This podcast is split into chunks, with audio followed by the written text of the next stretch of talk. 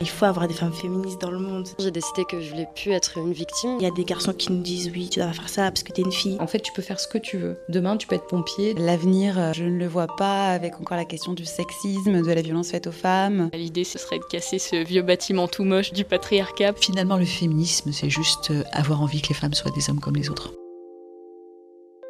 Parole d'elle, un podcast féministe proposé par Fiona Mogadam. Les femmes vivent plus longtemps que les hommes, c'est un fait. En France, l'espérance de vie pour une femme est en moyenne de 85,3 ans, pour un homme de 79,4 ans, d'après les dernières données de l'INSEE. Et pourtant, derrière ce constat se cachent des inégalités euh, multiples en matière de santé, car dans ce domaine aussi, elles sont nombreuses, la médecine n'ayant été tournée que vers les hommes pendant des décennies. Pourquoi sont-elles toujours présentes en 2019 et comment les combattre Pour répondre à ces questions, j'ai invité la neurobiologiste Catherine Vidal, autrice d'un livre sur le sujet. Bonjour Catherine Vidal. Bonjour. Vous êtes euh, neurobiologiste, co-responsable du groupe Genre et Recherche en Santé du comité euh, d'éthique de l'INSERM. Vous êtes également autrice de nombreux ouvrages et notamment co-autrice avec Muriel Salle de Femmes et Santé, encore une affaire d'hommes, parce que les inégalités, ça existe aussi en matière de santé, c'est ce que vous démontrez dans, dans votre livre. Comment c'est possible qu'on soit inégaux, hommes et femmes, en termes de, santé? Alors, il y a plusieurs sortes euh, d'inégalités de santé. Il y a des inégalités qui sont liées à la biologie. Certaines différences euh, dans le fonctionnement euh, des gènes, de l'organisme, en particulier tout ce qui concerne les fonctions de reproduction. Donc ça, c'est une source d'inégalité de santé. Mais je dirais que ce n'est pas la source majeure. La source majeure, c'est le fait que ces inégalités de santé vont se traduire par des différences dans l'accès aux soins et la prise en charge médicale. Ça veut dire qu'il existe une inégalité dans la façon dont une personne pourra être soignée qui est due à des facteurs sociaux, culturels et économiques. Et ce point est extrêmement important parce que souvent, dans les milieux de recherche biomédicale, dans le domaine de la médecine, on a un peu tendance à privilégier les raisons biologiques et à ne pas évoquer de façon euh, très claire ce qui relève de euh, l'environnement socio-culturel et économique. Donc on va prendre un exemple concret. Si on considère les maladies cardiovasculaires, elles sont euh, la première cause de mortalité chez les femmes, dix fois plus souvent que le cancer du sein. Or, les maladies cardiovasculaires et leur dépistage font que, en particulier, l'infarctus du myocarde est sous-diagnostiqué chez les femmes. Parce que l'infarctus du myocarde est considéré à tort comme une maladie d'hommes 40-50 euh, ans stressés au travail. Cela signifie qu'une femme qui se plaint euh, de fatigue et d'oppression dans la poitrine, par exemple, aura trois fois plus de chances, si j'ose dire, de euh, se voir attribuer euh, ce malaise à des raisons émotionnelles. Hein. on va lui donner des anxiolytiques pour calmer son stress, alors qu'un homme, on va directement l'envoyer chez un cardiologue. Donc, ce sous-diagnostic des troubles cardiovasculaires va faire que les, femmes sont prises en charge souvent trop tard et que ces maladies sont la première cause de mortalité chez les femmes. C'est quelque chose qui est relativement peu connu. Et on a aussi un exemple en miroir qui est celui de l'ostéoporose. L'ostéoporose, c'est extrêmement grave dans le sens où euh, le résultat ce sont des fractures avec des incapacités, eh bien l'ostéoporose n'est pas seulement une maladie de femmes ménopausées, c'est aussi une maladie d'hommes. Un tiers des fractures de la hanche chez les hommes est due à l'ostéoporose. Or l'ostéoporose n'est absolument pas diagnostiquée, euh, je dirais même pas sous-diagnostiquée, la plupart du temps, elle n'est pas du tout prise en compte chez les hommes. Et comment on l'explique ça? Disons que derrière nous, on a une longue histoire qui fait qu'il euh, y a des normes hein, associées au masculin et au féminin qui font que telle ou telle maladie va être considérée différemment. Ces préjugés, ils sont très anciens. Ils viennent de quoi? Est-ce qu'on sait d'où ils viennent finalement? Bah, Ces préjugés euh, sont comme les autres préjugés sur les différences entre les femmes et les hommes.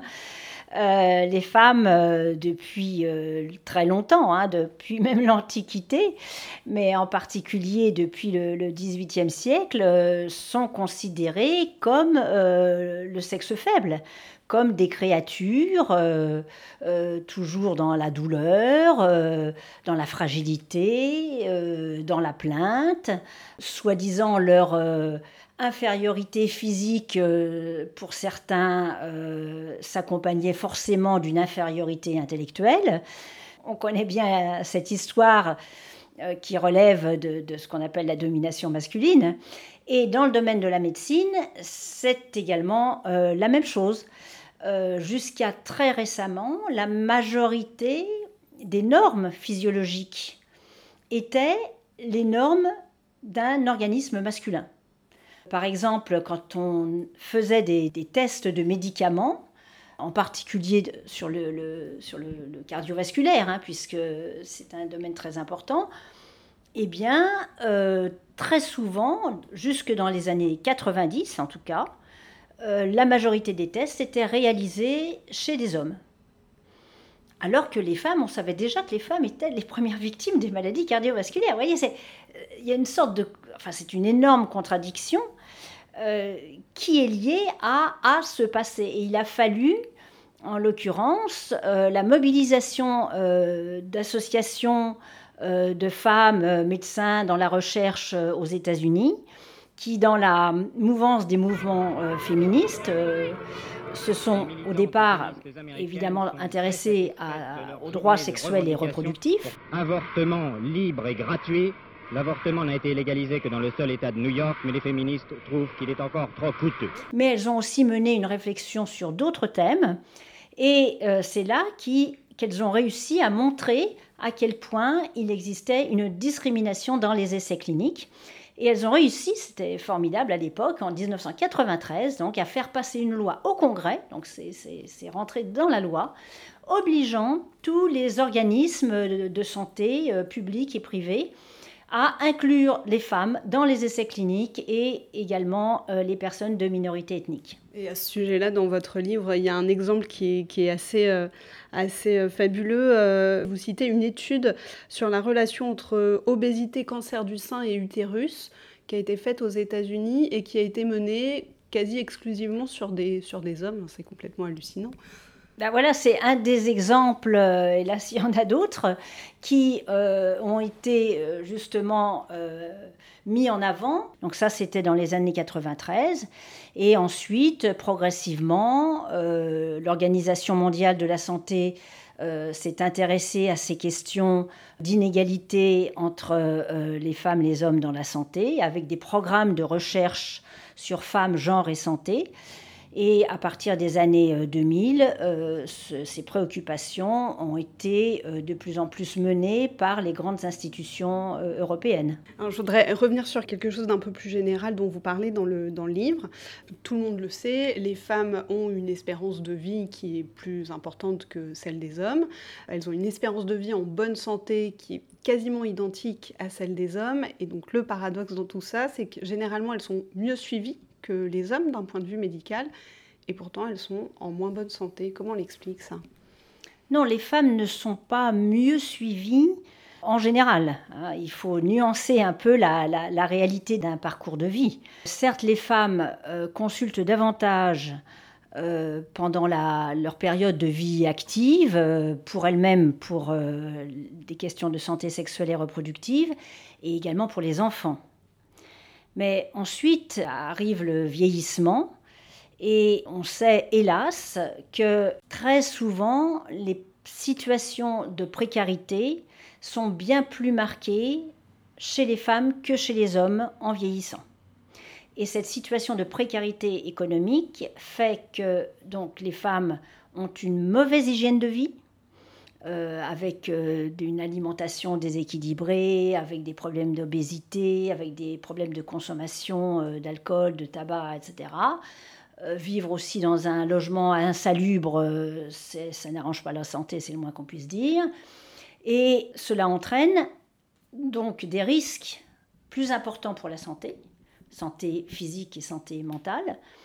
Et évidemment, précarité économique dit renoncement aux soins.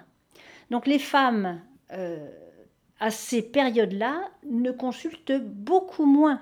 Et c'est pour ça que l'espérance de vie en bonne santé entre les femmes et les hommes est quasiment la même, parce que les femmes vivent certes plus longtemps, mais elles vivent plus longtemps en plus mauvaise santé que les hommes. Vous parliez de la précarité, donc je voudrais qu'on évoque la situation euh, des femmes euh, qui occupent des emplois précaires. On sait qu'il y a 90% des personnes qui sont à temps partiel qui sont des femmes, 70% euh, des personnes qui travaillent et qui sont en situation de pauvreté qui sont des femmes. et pourtant, les problèmes de santé qui concerne ces femmes travailleuses précaires sont encore moins étudiés que ceux des hommes dans la même situation. C'est ce que vous expliquez aussi dans votre livre. Bah, la précarité en général euh, fait qu'il y a euh, des emplois qui, sont, euh, qui génèrent aussi la situation de précarité économique. Et euh, ces emplois, euh, des emplois féminins euh, dans, le commerce, dans les, dans les services à la personne, dans le nettoyage, hein, c'est ce qu'on appelle des, des, petits boulots. Hélas, dans ces professions qui sont majoritairement féminines, il y a un retard très important dans la législation qui fait que la pénibilité au travail est beaucoup moins reconnue que dans les métiers masculins. Et ce problème justement de reconnaissance des maladies professionnelles et de la pénibilité au travail est un enjeu très important également euh, dans, dans, la société. Il faut qu'il y ait une prise en compte très importante de cette notion de pénibilité au travail. Hein. On parle souvent des chariots des personnes qui sont dans le nettoyage où on a euh, plus dénombré jusqu'à, je crois, 14 euh, produits potentiellement euh, cancérogènes. Et l'utilisation régulière de ces produits est faite sans que la personne soit du tout informée de la dangerosité de l'utilisation de ces produits. De ce côté-là, il y a un gros travail à faire pour la reconnaissance des maladies professionnelles. On en parlait il y, a, quelques minutes, ça fait vraiment très peu de temps qu'on s'intéresse spécifiquement à la santé des femmes, à l'OMS, l'Organisation mondiale de la santé. Euh, la session qui est dédiée à la santé des femmes, elle date uniquement de 2008. C'était vraiment hier Oui, c'est récent. Euh, je vous ai dit, tout, tout vient des États-Unis. puisque la, la, loi en question sur les essais cliniques, c'est 2013, et à partir de là, il y a eu toute une vague euh, qui a fait que progressivement, au niveau international, on s'est à ces questions euh, d'inégalité de santé. Et, à nouveau, il faut s'intéresser à la santé euh, non seulement des femmes, mais aussi des hommes. Hein. il est vraiment, comme je vous le disais, il y a des sous-diagnostics de certaines pathologies dont peuvent souffrir également les hommes. Donc ce qu'il faut, c'est qu'il y ait plus d'égalité entre les femmes et les hommes, d'une façon générale, dans euh, l'accès aux soins et dans la prise en charge médicale. Est-ce que dans les essais cliniques aujourd'hui, on a une, parité qui a, été, euh, qui a été atteinte ou on est encore loin d'avoir euh, suffisamment de femmes dans, ces essais-là? Bon, on ne peut pas faire de généralité parce que c'est tellement hétérogène les, les, essais cliniques, mais disons, au niveau euh, des, statistiques internationales, euh, il y a environ 35% de femmes qu'on retrouve dans les essais cliniques, hein, tout dépend aussi des, pathologies. Euh, bon, c'est pas parce qu'il y en aurait 50 qu'on pourrait euh, considérer que désormais on va arriver à l'égalité dans les pathologies. Il n'y a pas de relation de cause à effet, hein, puisque, comme je vous le disais, le problème, majeure des inégalités de santé, c'est la précarité économique. Hein. Donc là, c'est un problème purement euh, de société. Donc c'est pas du tout une histoire d'essais de, cliniques. Mais néanmoins, euh, bon, il y a des lois. euh, qui font que, bon, si globalement il y a un peu moins de femmes, on, peut aussi penser que dans la réalité de la vie, bah, les femmes, comme vous le savez, elles sont moins disponibles que les hommes pour suivre des essais cliniques, euh, parce qu'un essai clinique, c'est plusieurs mois d'affilée en général. Hein. Donc il faut être disponible, et les femmes, elles ont toujours la, la vie au travail et la vie à la maison. Hein. Si la personne, parce que les, femmes qui sont dans les essais cliniques sont sous contraceptif, si la personne décide euh, de, euh, décision de maternité, elle va s'arrêter de, participer à l'essai clinique. Vous voyez, donc il y a tout un tas de facteurs qui vont faire que on, en trouve moins. On est vraiment, euh, voyez, dans toute une palette de, situations où il est très important de sensibiliser les personnels soignants à ces questions de représentation sociale euh, du genre masculin et féminin qui va euh, faire que les personnes vont différemment exprimer leurs symptômes et que les médecins et les soignants vont recevoir aussi les symptômes différemment.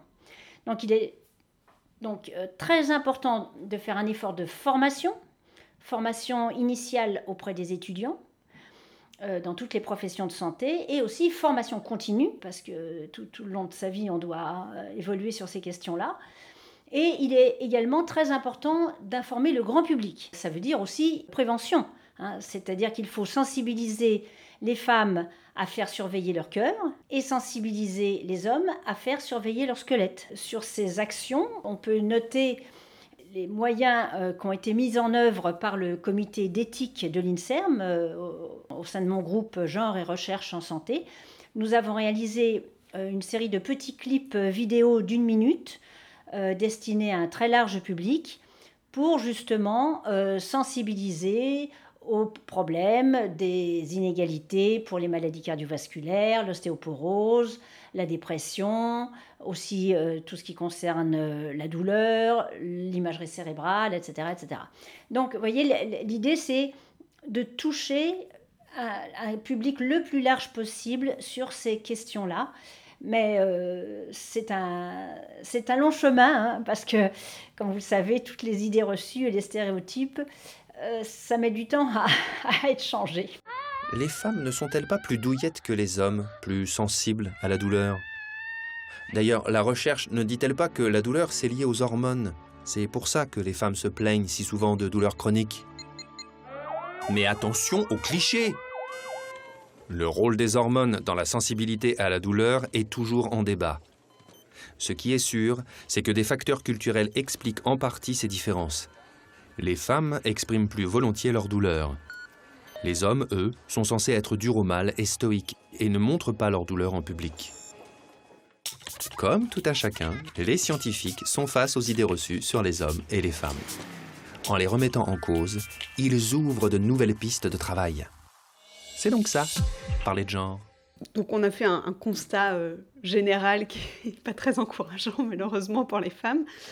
Qu'est-ce qu'on peut faire face, euh, face à tout ça pour que, pour que ça change finalement? Faire en sorte que de façon euh, vraiment déterminée, donc sur le plan des institutions, les institutions de recherche, les institutions de santé, il y ait un enseignement qui puisse être dispensé de façon euh, très large dans toutes les professions de santé sur ces questions-là. Et pour ça, il faut une volonté politique. Comme on le sait, les programmes de formation, les programmes aussi de, formation continue, doivent, il doit y avoir une, une veille très attentive pour assurer ce genre de formation. De même, dans cette formation, il y a aussi, chose qui est très peu faite euh, auprès des soignants, une formation à prendre en compte euh, les personnes qui sont susceptibles d'être victimes de violences. Questionner une personne en consultation sur ces sujets-là, ça ne s'improvise pas. On doit avoir une, formation pour comment euh, traiter ce sujet entre le, patient, la patiente et, et, le médecin. Donc, vous voyez, ça pose toute une mise en œuvre de, moyens qui doivent être efficaces pour la formation. C'est des choses qui manquent réellement aujourd'hui euh, dans, les facs de médecine notamment. On n'a pas ces, formations-là, on n'a pas ces cours-là. Il y en a très très peu.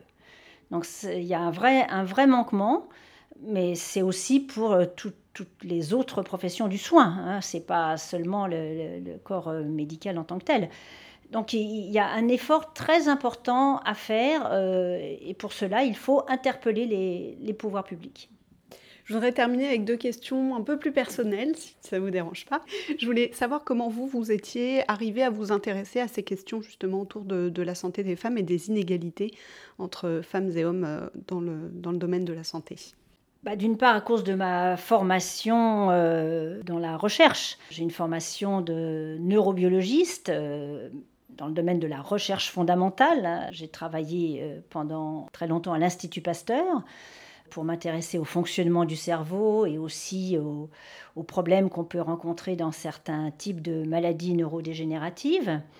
Et euh, quand j'ai été euh, nommée euh, au sein du comité d'éthique de l'INSERM, hein, donc Institut national pour la santé et la recherche médicale, je me suis intéressée en particulier à la façon dont les femmes et les hommes pouvaient avoir ou pas accès aux soins, parce que ces questions d'inégalité euh, dans la santé se retrouvent aussi dans d'autres secteurs de la société, hein, la notion d'inégalité dans les rôles sociaux des, uns et des autres, que trop souvent, beaucoup par le passé, on a attribué à des inégalités qui avaient une origine naturelle que, soi-disant, les femmes euh, n'avaient pas exactement les mêmes euh, capacités euh, cérébrales, puisque, bon, moi, les neurosciences, c'est ça qui m'intéresse, et je me suis beaucoup intéressée aux idées reçues et aux stéréotypes sur les différences